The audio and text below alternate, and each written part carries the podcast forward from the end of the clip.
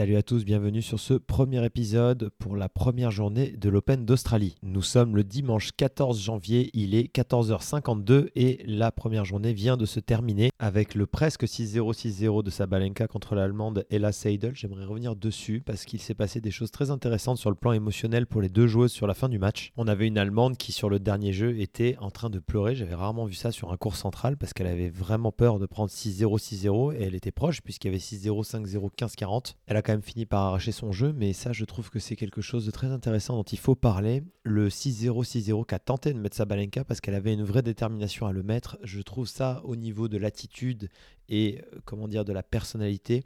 Je trouve ça extrêmement puissant et fort. Et je trouve que c'est quelque chose de très positif parce que pour moi, il est extrêmement difficile de gagner 6-0, 6-0. D'ailleurs, je faisais partie de ces joueurs qui, s'ils pouvaient le mettre, le 6-0, 6-0, j'adorais le mettre parce que je sais à quel point c'est une performance qui est difficile et ça montre aussi qu'un joueur ou une joueuse a une certaine exigence avec lui ou avec elle-même. Et Sabalenka, ça montre sa grande détermination, c'est-à-dire qu'elle est vraiment, vraiment pas là pour couper des citrons et qu'elle est là pour plutôt découper ses adversaires. Beaucoup de gens parlent du fait que c'est respecter l'adversaire que de mettre 6-0, 6-0. Oui, d'une certaine façon, ça montre à l'adversaire le réel travail et le réel chemin qu'il ou elle a encore à parcourir. Mais c'est aussi pour moi une marque de respect par rapport à soi-même, c'est-à-dire qu'on ne se laisse pas aller, on ne se laisse pas flancher à lâcher un ou deux jeux parce qu'on devient peut-être plus flemmard, moins déterminé parce qu'on sait qu'on a déjà gagné. Et pour moi, c'est extrêmement important d'avoir cette exigence pour le haut niveau ou quoi que ce soit qu'on fasse dans sa vie. Et puis, nous avons déjà vu, dans certains cas rares, mais c'est déjà arrivé, que des 6-0, 5-0 avec remontada et victoire de l'adversaire, c'est déjà arrivé dans des cas où justement, où la personne stresse énormément d'un coup parce que la peur de ne pas gagner commence à apparaître alors qu'il y a 6-0, 5-0, ça existe. Ou alors parce que on estime qu'on a gagné et on commence à se laisser aller et l'adversaire en face en général à 6-0, 5-0 commence à se relâcher, frapper plus fort, lâcher les coups, commencer à tenter 2-3 trucs qui, parce qu'on est relâché, vont commencer à rentrer. Et ça peut rapidement inverser une situation, ça peut créer du stress chez la personne qui menait parce que d'un coup elle commence à se dire oulala qu'est-ce qui se passe? Il faut que je réagisse ça fait naître l'espoir chez l'adversaire et ainsi de suite ces remontadas elles arrivent on peut retrouver ça parfaitement aussi dans d'autres sports, comme la fameuse remontada du PSG quand Barcelone les bat au Barça après avoir gagné la première rencontre largement au Parc des Princes pour le PSG. Ils ont perdu. Il y a plein de raisons différentes, mais pour moi, il ne faut jamais, jamais, jamais lâcher et considérer qu'à 6-0, 5-0, 40-0, c'est à partir de là où on peut commencer éventuellement à se relâcher et pas avant. C'est d'ailleurs une des plus grandes qualités de Rafael Nadal au passage, puisque c'est quelqu'un qui estime qu'il peut perdre à tout moment et qu'il est du coup à 600% sur chaque point. Évidemment, je vais revenir sur le match de Novak Djokovic qui en 4 heures a battu le très jeune croate Dino Prizmic qui a 18 ans. Alors, c'est sûr que moi le premier, je m'attendais absolument pas à ce que ce gars arrive à tenir 4 heures contre Novak, mais moi ce que je trouve complètement fou en fait dans ce sport, c'est que la semaine dernière par exemple, il a battu difficilement Radu Albot sur un challenger 6-2 au troisième. Il perd contre Nakashima, l'américain qui est 134e mondial, 6-2, 6-1. Et derrière, en fait, bah, il se retrouve à galérer au premier tour des qualifs contre un Argentin, il est 6-2 au troisième. Il passe les qualifs et il se retrouve à faire 4 heures de match contre le numéro 1 mondial. En fait, pour moi, ce genre de match montre à quel point la densité du tennis est extrême. Beaucoup de gens ont besoin, je pense, de réaliser à quel point le niveau est difficile à partir du moment, du moment pardon, où on rentre dans le top 200. On est susceptible de battre n'importe quel joueur qui est 30e, 40e, 50e, 60e sur un match, puisqu'en fait, techniquement, physiquement, mentalement, ces joueurs sont tellement prêts, forts et affamés que si, justement, par rapport à ce que j'ai dit avant sur Sabalenka, si t'es pas à 150% tout le temps, même quand Djokovic gagne le premier 6-2, le match il est loin d'être fini, puisque le second est pris. Il faut tout le temps arriver à garder un niveau qui soit très haut pour constamment enfoncer ses adversaires. Sinon, on peut se retrouver à galérer et surtout des joueurs aussi jeunes qui ont faim, qui ont une envie, qui découvrent le monde, qui découvrent le tennis au plus haut niveau et qui du coup sont extrêmement déterminés, ils sont prêts à courir partout pendant des heures, surtout qu'il est particulièrement athlétique, ce Prismich, eh bien on peut se retrouver dans des situations où Joko va galérer, il va batailler et surtout qu'il n'est pas tombé du tout sur quelqu'un d'un niveau faible puisque le revers de Prismich est exceptionnel, il a une qualité de rotation au niveau de son tronc qui est monstrueuse. Il a la jambe droite qui croise énormément, puisqu'on retrouve vachement sur la gauche quand il fait son, revers. Oui, ce sont des choses sur lesquelles je peux m'attarder un peu plus dans un podcast que sur euh, les vidéos. Je trouve que son décalage coup droit est excellentissime. Gros guerrier, très calme pour son âge, 18 ans. Il faut pas oublier ce que c'est d'avoir 18 ans pour ceux qui ont passé 18 ans depuis quelques années. On se souvient que c'est quand même difficile d'avoir une psychologie aussi mature et avoir cette capacité de patience, puisque Prismich a fait plusieurs fois preuve de patience et a été vraiment rendez-vous sur les points. Il fallait grinder, batailler, accepter de jouer lourd, profond, tenir la balle, défendre, se repositionner. Il a été particulièrement exceptionnel. Et pour moi, Prismich, est un joueur qui, évidemment, a ses chances d'aller au plus haut niveau, mais ça ne veut pas dire que parce qu'il a fait 4 heures contre Novak, là, tout de suite aujourd'hui, qu'il va être capable d'envoyer du lourd et que vous allez le retrouver 50e mondial à Roland Garros dans 5 mois. C'est pas comme ça que ça marche, hélas. Parce qu'en fait, une nouvelle fois, le niveau est tellement fort et quand on regarde ses performances du début d'année ainsi que celles de fin d'année dernière, eh ben, il, il y a beaucoup de matchs. Il galère contre des joueurs qui, apparemment, pour le, comment dire, pour le grand public, paraissent être des joueurs moyens à la fois, on le voit aussi accrocher des gros joueurs comme Jack Draper. Il a fait, il a fait 3-7 contre lui sur un challenger en France à, à le captif à côté euh, de la Roche-sur-Yon. Mais voilà, le niveau est tellement haut, il est tellement fort que ça va lui prendre du temps. Il devrait. Enfin, moi, je m'attends pas à ce qu'un joueur comme ça, que 170e, il va monter un peu parce qu'il a passé les qualifs, mais pas beaucoup. S'il n'y a que 35 points quand on sort des qualifs. Mais moi, je m'attends pas à ce que les mecs craquent tout. C'est comme notre ami brésilien Thiago Sebot-Wild qui passe à quelques points de battre Rublev. Et il a failli faire la même que ce qu'il a fait à Roland Garros où il avait battu Daniil. Euh, Medvedev, c'était au deuxième ou troisième tour, je sais plus quel tour c'était. Mais le niveau est tellement fort qu'après, chaque semaine est un défi. Chaque challenger dans lesquels ils vont se retrouver, chaque adversaire est un défi. Les conditions de jeu ne sont pas toujours excellentissimes. Ils peuvent se retrouver contre des adversaires qui ont des styles de jeu qui ne leur conviennent pas, qui vont pas donner le rythme qu'ils ont trouvé sur les plus grands joueurs du monde. Et donc à partir de là, c'est eux qui vont devoir aussi peut-être imprimer plus de rythme dans certaines situations. C'est très dur, c'est très compliqué. C'est un sport qui est infiniment concurrentiel et qui ne te donne jamais de répit et va te punir dès que tu fais quelque chose en termes de relâchement, en termes de laisser aller, en termes de je fais pas les choses nickel comme il faut au quotidien. Ce que nous disait par ailleurs Quentin Alice dans le podcast qu'on a enregistré ensemble, il y a un moment donné dans sa carrière, il était moins sérieux, mais qu'est-ce qui s'est passé? Il a eu moins de résultats et c'est normal. Parce que même les plus grands joueurs du monde, à partir du moment où ils vont se laisser un tout petit peu aller, et eh ben là, c'est plus possible. Ils vont, lentement mais sûrement dégringoler. Donc bravo à Rublev et Djokovic d'avoir réussi à se sortir des griffes. J'ai vu quelque chose dont j'ai parlé sur la vidéo du jour, qui j'ai trouvé extrêmement intéressante pour Rublev. Le moment où il rate sa volée liftée à 6-4 au super tie-break du cinquième, et on sent qu'il fait un effort très important psychologiquement pour rester tranquille. Il y a encore trois mois, ou à l'US Open, n'importe quel autre tournoi de l'année dernière, je suis sûr qu'il aurait à moitié vrillé, il aurait gueulé, peut-être tapé sa raquette sur sa cuisse ou je ne sais où, comme ça lui est déjà arrivé de faire. Et là, j'ai vraiment senti une profonde détermination à rester calme, tranquille. Et par ailleurs, il se retrouve mené 6-4, derrière il gagne 10-6. C'est un message très fort qu'il s'est envoyé à lui-même. Alors évidemment, je pense que c'est quelqu'un qui reste quand même très nerveux. On peut pas changer du jour au lendemain. Ça prend des années, du travail. Euh, peut-être qu'il voit euh, un psy ou une psy, euh, des préparateurs mentaux. Je ne sais pas, mais en tout cas, ça se voit qu'il travaille sur lui-même et ça se voit qu'il essaye d'évoluer en ce sens pour changer et être une personne différente. Et l'épreuve qui, a été, qui lui a été proposée à 6-4 au 5e, quand il rate.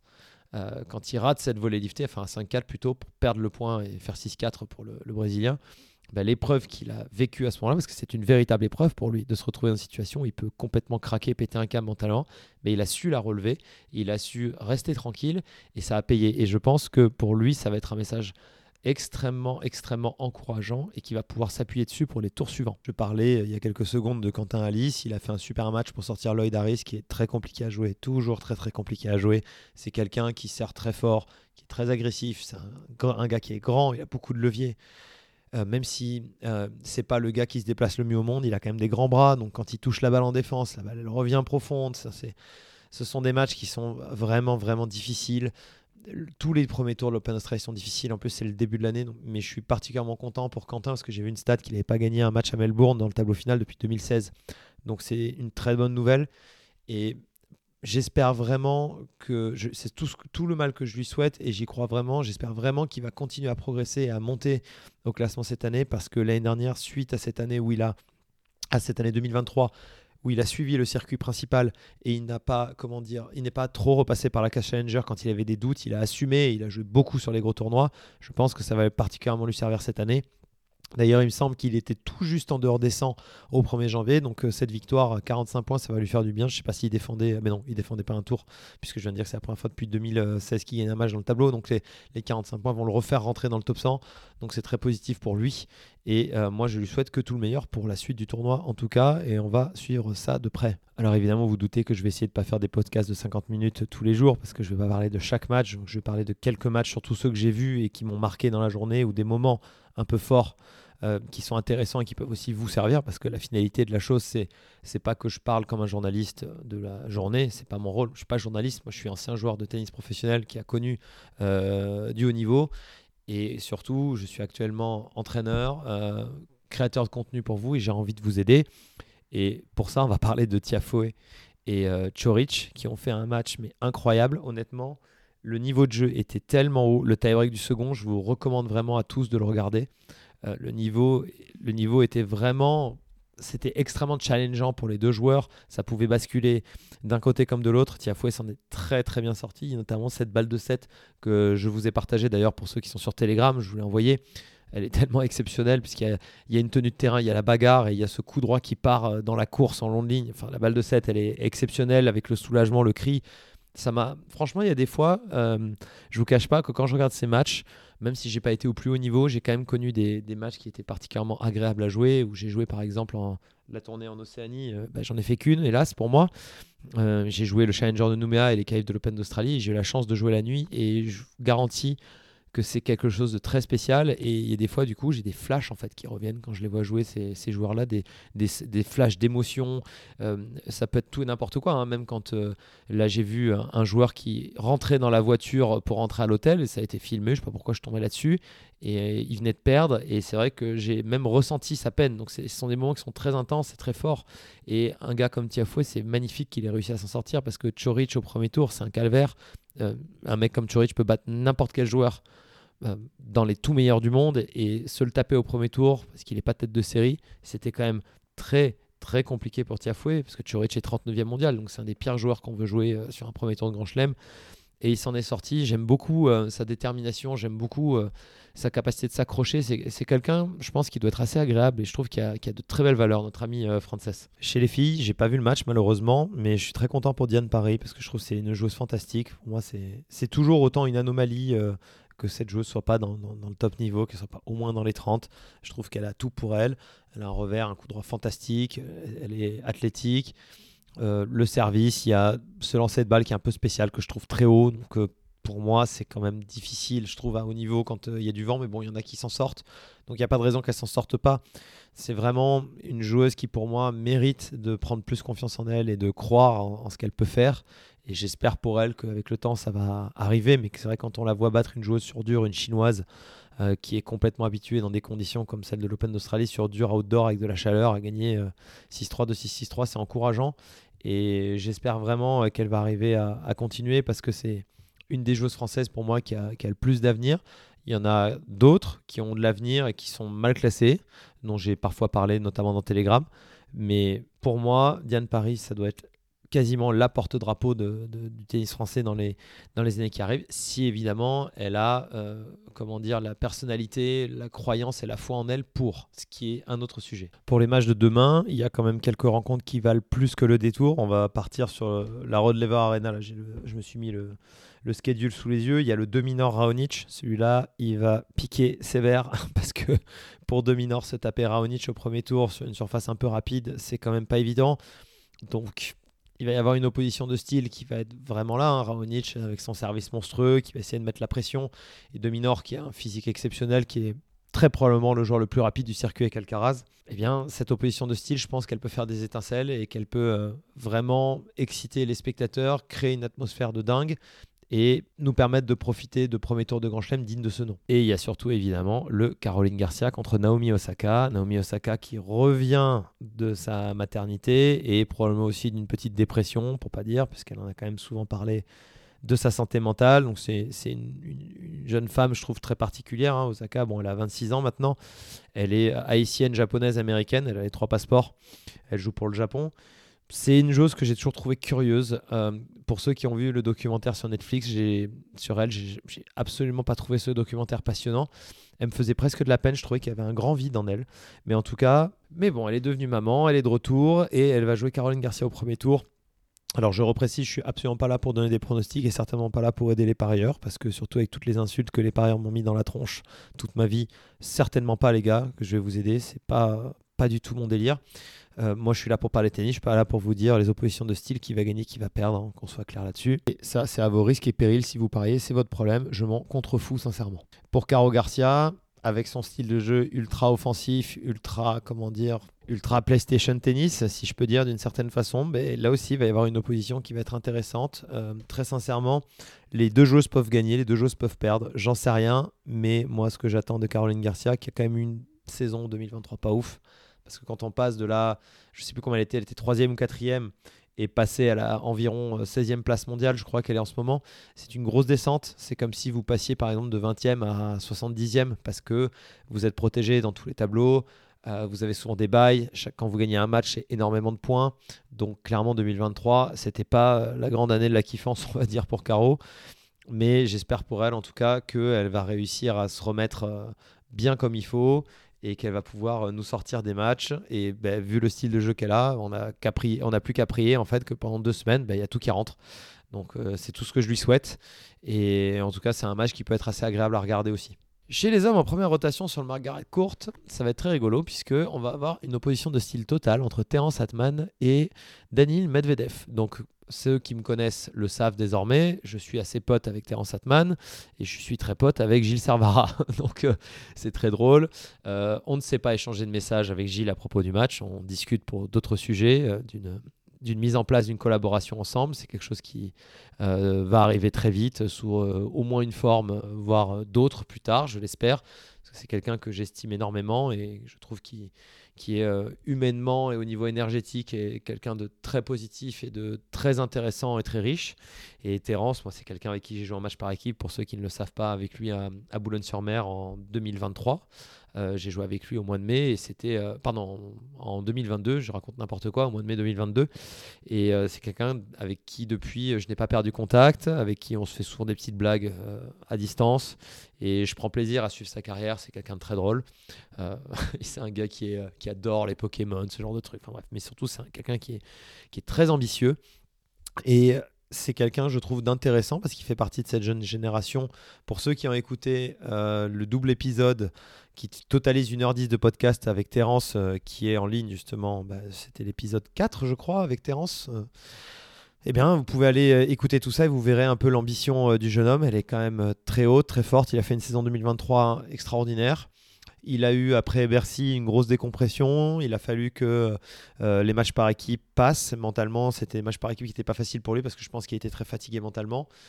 Euh, parenthèse, oui, il a perdu des matchs contre des joueurs inférieurs en match par équipe, mais c'est normal, ça arrive très souvent en match par équipe parce que les conditions de jeu sont pas les mêmes. Les joueurs sont assez fatigués mentalement, ils ont plutôt envie de se poser ils ont plutôt envie euh, de faire un break. Euh, voilà, on est, dans une autre. Euh, on est, comment dire, les matchs par équipe sont des matchs qui sont particulièrement spectaculaires à aller voir, mais parfois les très très bons joueurs, ils ont des phases de décompression, ils peuvent se retrouver à perdre contre des joueurs qui sont largement en dessous en théorie qu'eux.